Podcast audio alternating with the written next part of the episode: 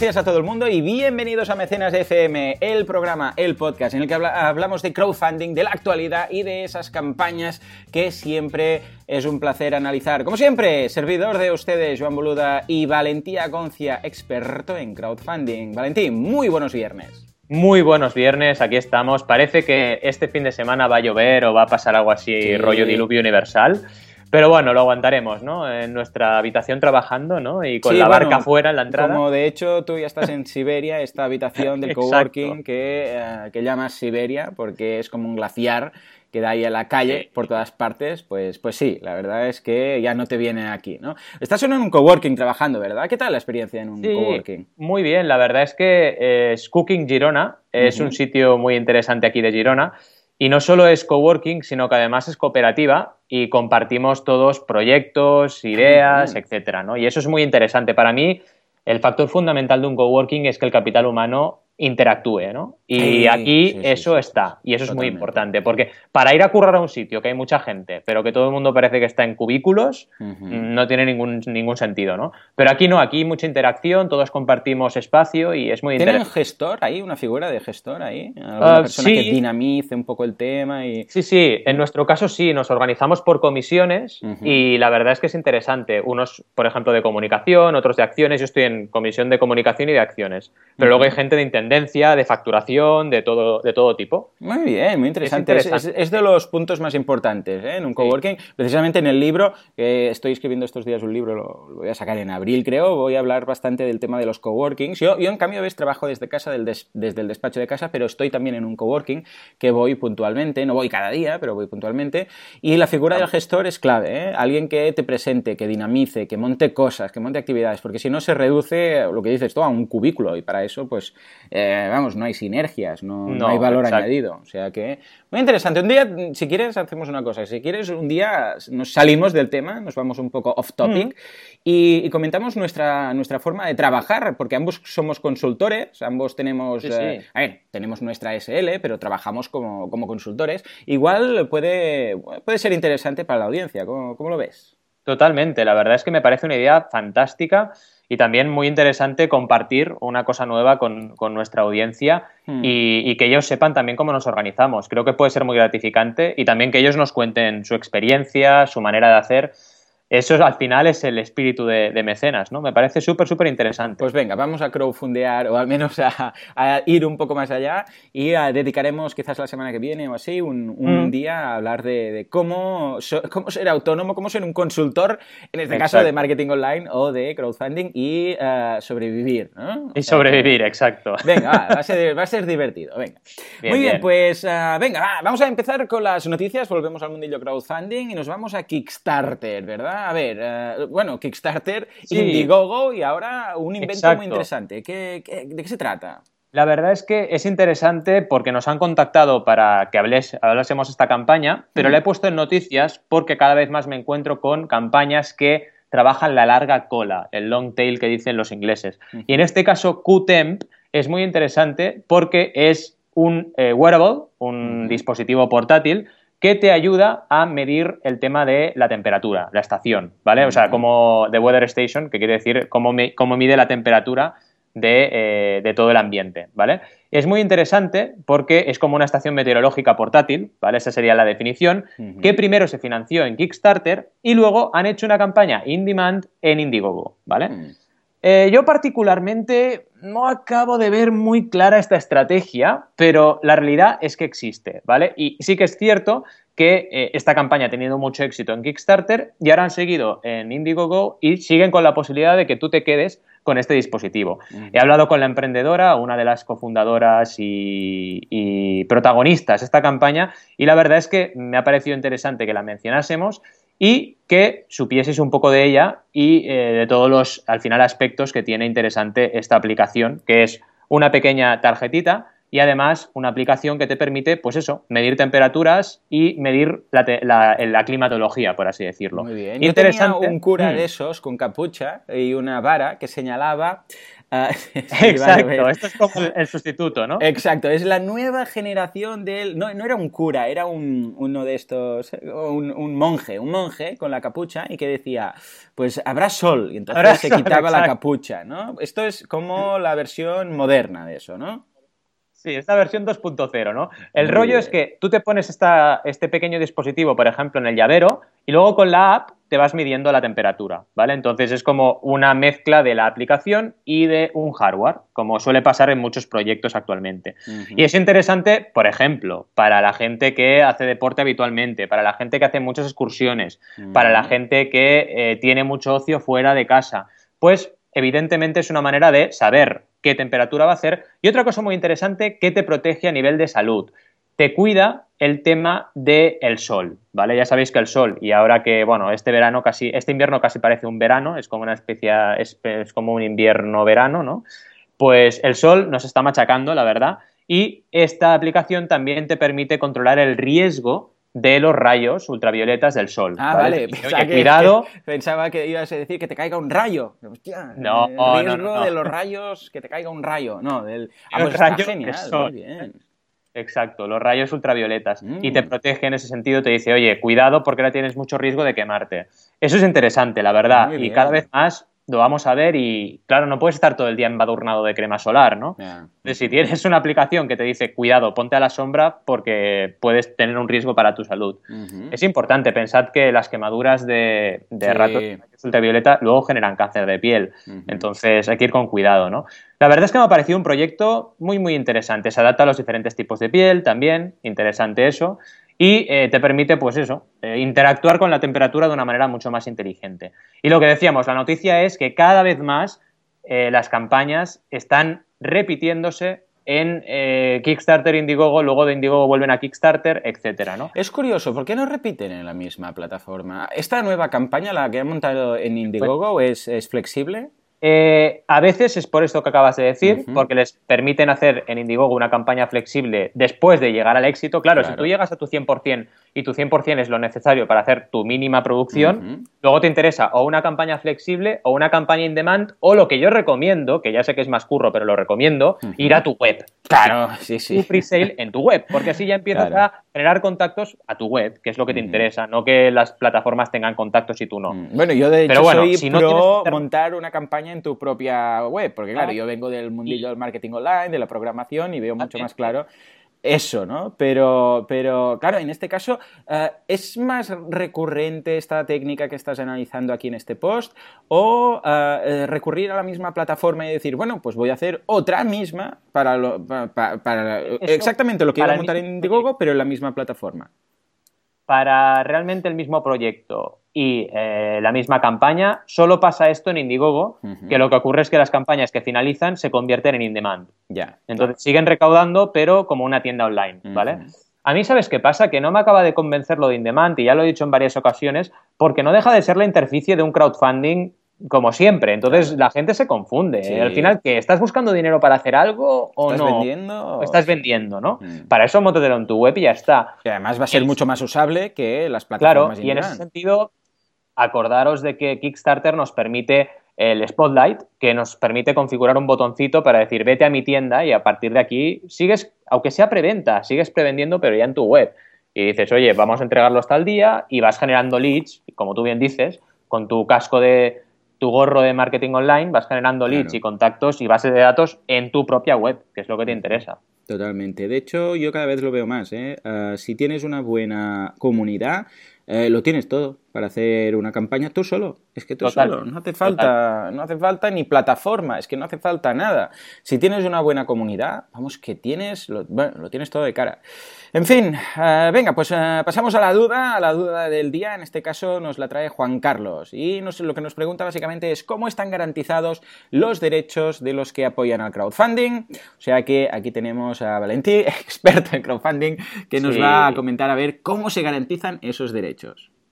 La verdad es que agradezco, Juan Carlos, esta pregunta porque realmente es una duda que tiene mucha gente y que mucha gente pues no pregunta o directamente se forma su opinión a veces de una forma rápida, claro. Eh, quizás excesivamente rápida. ¿no? Claro, porque de hecho, ah, si como compradores eh, somos, eh, y no hablo de crowdfunding, ahora no se hablarás del crowdfunding, pero como compradores, cuando vamos y compramos algo, tenemos garantías, tenemos una ley que está detrás, tenemos la organización de consumidores, o sea, todo eso lo tenemos bastante claro. Y quien más, quien menos, tiene una idea de, bueno, yo tengo mis derechos como consumidor, las garantías, etc.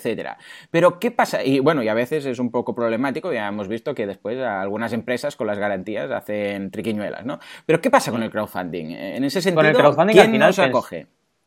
Exacto, depende del tipo de crowdfunding, como mm, siempre. Pero si es de recompensa, estamos exactamente en el mismo caso que comentabas. Es decir, al final las organizaciones de consumidores nos deben proteger y se está realizando una acción de e-commerce, de comercio electrónico, y una venta, lo que pasa es que es anticipada, punto y final. Entonces, eso es muy importante que lo tengáis presente, por una parte, y por la otra, la gente que piensa, ah, la plataforma me protegerá. Bueno, léete tú eh, los términos y garantías de, uso de cada plataforma y ya verás lo que pone. Pone que la plataforma no se hace responsable, evidentemente, de lo que pase con las campañas. Si un creador coge el dinero y se va a las Islas Caimán, pues el responsable es el creador, no es la plataforma donde estaba alojado el proyecto. Otra cosa es que la plataforma se ponga con recursos a perseguir este tipo de casos. Y se hace. Por ejemplo, ah, Kickstarter hace poco comentaba eh, que habían puesto un detective para perseguir a un creador que no les gustaba lo que había hecho. También acordaos que Kickstarter cancela campañas que no ve claras.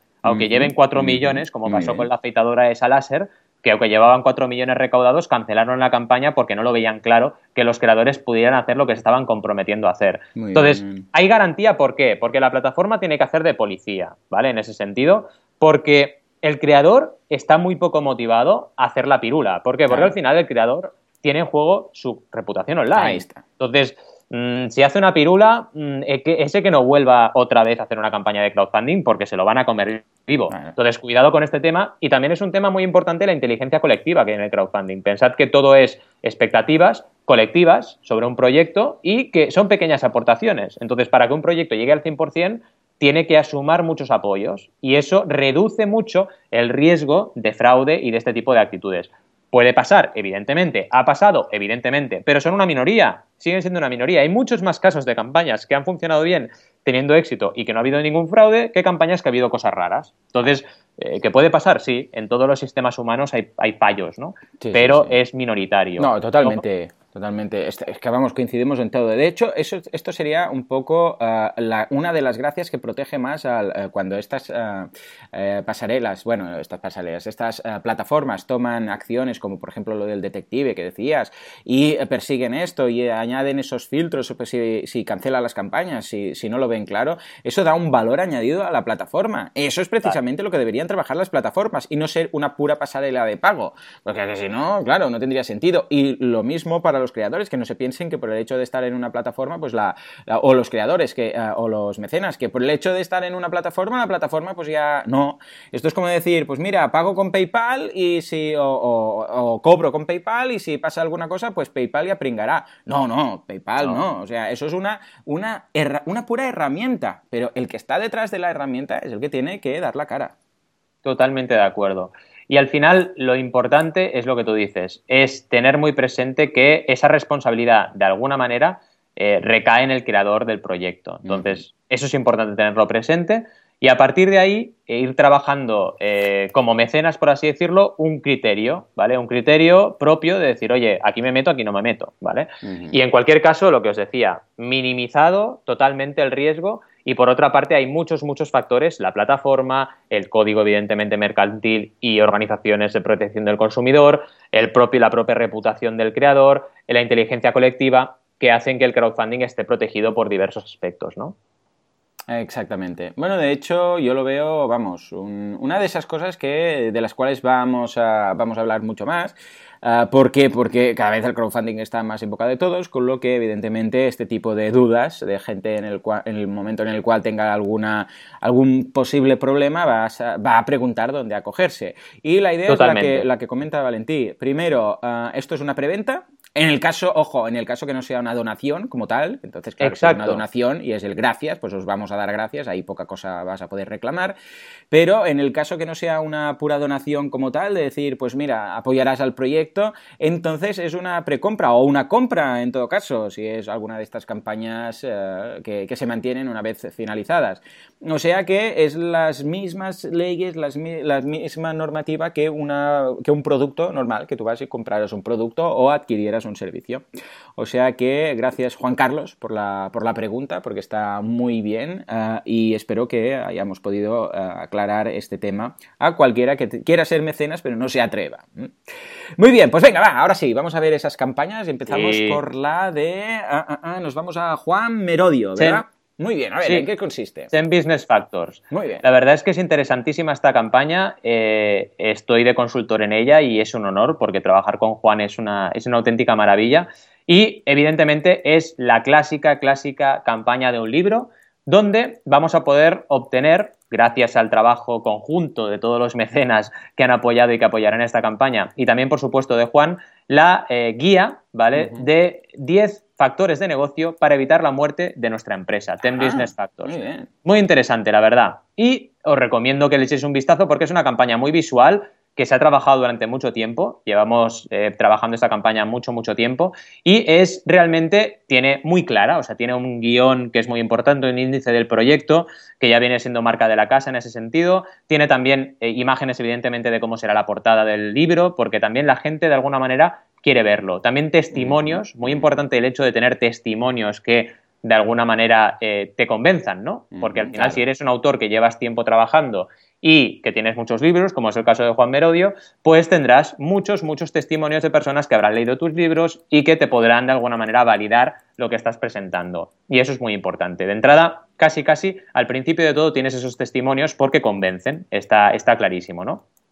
Además de eso, evidentemente, se explica quién es Juan Merodio, porque es importante que, sepas quién es el autor.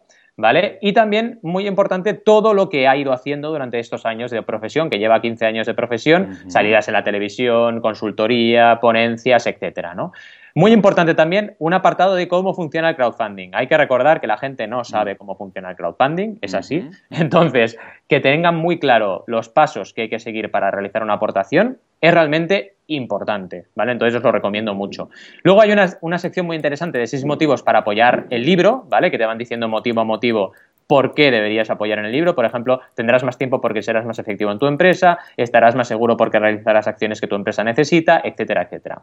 Y luego, los clásicos, clásicos, gráficos de distribución de los costes, donde va cada cosa, 40% para imprimir libros, 30% para diseño, 15% para maquetación, eso es muy importante, y las infografías de recompensa, donde vas viendo uno a uno, explicado visualmente qué recompensas hay. ¿Qué recompensas tenemos en la campaña? Pues desde 5 euros el ebook, muy interesante, y un audiolibro, ¿vale? Con 10 euros el nombre al principio del libro y también el ebook y el audiolibro anterior, ¿vale? Por 19 euros ya tienes el libro en tapadura, más todo lo anterior, evidentemente. Por 22 puedes realizarte el envío internacionalmente, ¿vale? Ya sabéis que en Bergami tenemos que crear una recompensa para envíos internacionales específica. Por 25 puedes formar parte del libro, ¿vale? El nombre al lado de cada numeración de la página. Mira, es interesante, es una manera diferente de participar. Y por 295 ya empezamos con recompensas más gordas como un workshop o tener el logo, ¿vale? Dentro de cada factor del libro, ¿vale? Para ya pensando en marcas y pensando en proyectos, en mecenas, perdón, más institucionales. A partir de ahí ya hay recompensas también un poquito más, más gordas para este tipo de, mecenas. Y también hay una, hay una infografía muy interesante de em, stretch goal, ¿vale? De objetivo ampliado. ¿Qué pasa si se supera el objetivo? Vale. Es interesante esto porque nos permite motivar a la audiencia más allá del 100%. Ahora la campaña ha empezado hace poquito y está peleando ese 100% inicial, pero luego ya hay objetivos para el 200 y para el 300%. Y por supuesto el calendario previsto. Fijaos la cantidad de información que os he ido diciendo y todo está gráficamente y en texto, pero muy muy gráfico, ¿vale? Es importante que seáis muy visuales en la descripción. Luego las recompensas a mano derecha para aportar también las tenéis. Y una cosa muy interesante de estrategia es que en las eh, imágenes de recompensa que puedes ver en la descripción, los enlaces te llevan directo a aportar, ¿vale? Esto también es interesante. Es una manera de captar eh, leads, captar eh, al final contactos para la campaña y es muy muy interesante que lo trabajes también en las vuestras. Y el vídeo también está muy chulo, ¿vale? Echarle un ojo al vídeo porque es un vídeo muy así cañero, ¿vale? De un poco novela negra y también ah, os, puede, os puede captar la atención muchísimo. Muy bien, lo veo, lo veo con una campaña muy interesante. Tengo una duda. Uh, tratándose de un libro, ¿por qué, has, uh, bueno, ¿por qué habéis optado a trabajar con esta plataforma en lugar, por ejemplo, de libros.com? Uh, ¿Crees que hay alguna...? Lo digo porque es que yo, ya te digo, yo no, no es mi especialidad, ni mucho menos, ¿no? Pero cuando pienso en un libro, ahora pienso que quizás es una de las que más, más se adapta, ¿no? En ese sentido. ¿qué, ¿Qué pros y contras y por qué habéis optado ahí? Al final todo depende de cómo tengas tú planteada la estrategia de producción, ¿vale? De edición. Es decir, en este caso ya había una estrategia de producción y de edición pensada, con lo cual se ha optado por Berkami porque realmente eh, era la plataforma que más ajustaba. Pensar que libros.com es editorial también. Es plataforma pero es editorial. Con lo cual tú ya lo haces en editoriallibros.com. Entonces depende mucho de si quieres trabajar la autoedición y lo tienes muy trabajado o no. O lo que quieres es que realmente eh, te edite eh, como editorial libros.com tu libro, ¿vale? Depende mucho de eso. Entonces, básicamente es la única, la única, el único motivo, ¿no? Porque al final, eh, si como bien decimos, tienes que trabajar o quieres trabajar con una editorial detrás que además tenga una plataforma de crowdfunding y que te lo solucionen todo, te irías a libros.com. Muy bien, muy bien, lo veo estupendo. Genial, pues eh, nada, muy bien, espero que le vaya muy bien a la campaña. Importantísimo en este tipo de, campañas eh, decir quién eres y, tener una comunidad detrás, porque claro, cualquiera podría decir, eh, 10 formas de no sé qué, 10 formas de no sé cuántos, pero claro, eh, ¿qué, va a hacer lo especial? ¿Qué va a hacer que esto funcione? tener un nombre detrás, tener un nombre, tener un recorrido, tener una comunidad, es lo que decíamos antes, porque no os penséis que, ah, bueno, pues mira, yo monto mi libro y ya está, y como lo voy a colocar en una plataforma, pues mira, se va, se va a conseguir el objetivo, ni mucho menos. Debes primero currártelo todo y recordemos que la, la, la plataforma, sobre todo, no deja de ser una herramienta. Mm. Pero esa herramienta, sin, sin, vamos, sin munición, sin tus eh, mecenes ahí, poca cosa vas a hacer. Totalmente. Muy bien. Pues va, venga, nos vamos a una campaña que es divertidísima, es que me encanta. Mira, yo de pequeño, le voy a contar una cosa que hacía, con mi hermana eh, grabábamos películas, ¿vale? Y después, un día descubrí que el vídeo tenía una opción de, doblaje. Entonces le enchufabas un oh. micro y doblabas las películas y quedaban grabadas. O sea, quedaba el, el, sonido grabado. No sé si lo has hecho en alguna ocasión, ¿no? El doblaje casero. Y empezamos, empezamos quitando el volumen, ¿no? Entonces cada uno pillaba un personaje y se lo iba inventando. Y eh, no me he partido más la caja que con mi hermana doblando la de tonterías, pero claro, después descubrimos que si lo grabábamos con VHS y tal, después, entonces quedaba ahí grabado. y si te si ya te descojonabas grabando encima la voz, cualquier película, y además todo improvisado, ¿eh? Pues imagínate cuando la veías al cabo de unos días y pensabas, pues, pues, ¿cómo se me ocurrió? Hay cosas que cuando las escuchas dices, igual la grabaste el día antes, dices, pero yo dije esto, pero ¿cómo se me fue? Ah, bueno, pues atención señores, porque esto es exactamente lo que hace esta gente. Jabudi Dabs se llaman. Es es, mira, tienen un canal en YouTube, mira, es un vicio, no empieces a mirar porque es que doblan de todo, películas, series, teletienda, productos de teletienda, son muy buenos, son divertidísimos, además... Eh, es un amor, es un humor absurdo, pero vamos, de esos que. Y además empiezas a ver un vídeo y no paras, ¿eh? Y otro, y otro, y otro. Es una pasada, es muy divertido. Me he reído muchísimo. Cuando los vi, claro, yo voy a Patreon para descubrir creadores, ¿no? Y cuando vi estos que están, atención, haciendo, recaudando 1.547 eh, dólares cada mes, eh, son 114, es interesante, ¿eh? porque son 114 patrones. O sea, 1.500, 1.500 euros, en este caso, entre 114 patrones, más o menos, que es lo que tienen, toca muy poquito, unos 13, mm, más o menos a unos 13 por, por, por cada patrón, ¿no? Por cada mecenas. o sea que, atención, porque están haciendo ahí el, el importe, lo están sacando básicamente de los que están dando 10. Son, tienen de recompensas 2, 5, 10 y, 100. Entonces, los, tienen 16 patrones de 2, después 7 de 5, 76 de 10 euros y después tienen 7 patrones grandes que tienen, bueno, casi casi que son sponsors porque aparecerá, aparece su nombre en los créditos. Pero vamos, es, es, divertidísimo, la verdad es que lo hacen muy, muy bien. ya os digo, echad un vistazo porque la calidad de... Bueno, tienen unas voces muy buenas, muy radiofónicas. y, se lo, y además, que es lo más importante, se lo pasan bomba haciendo esto, porque a veces incluso se ve, se nota como se ríen de, ellos mismos.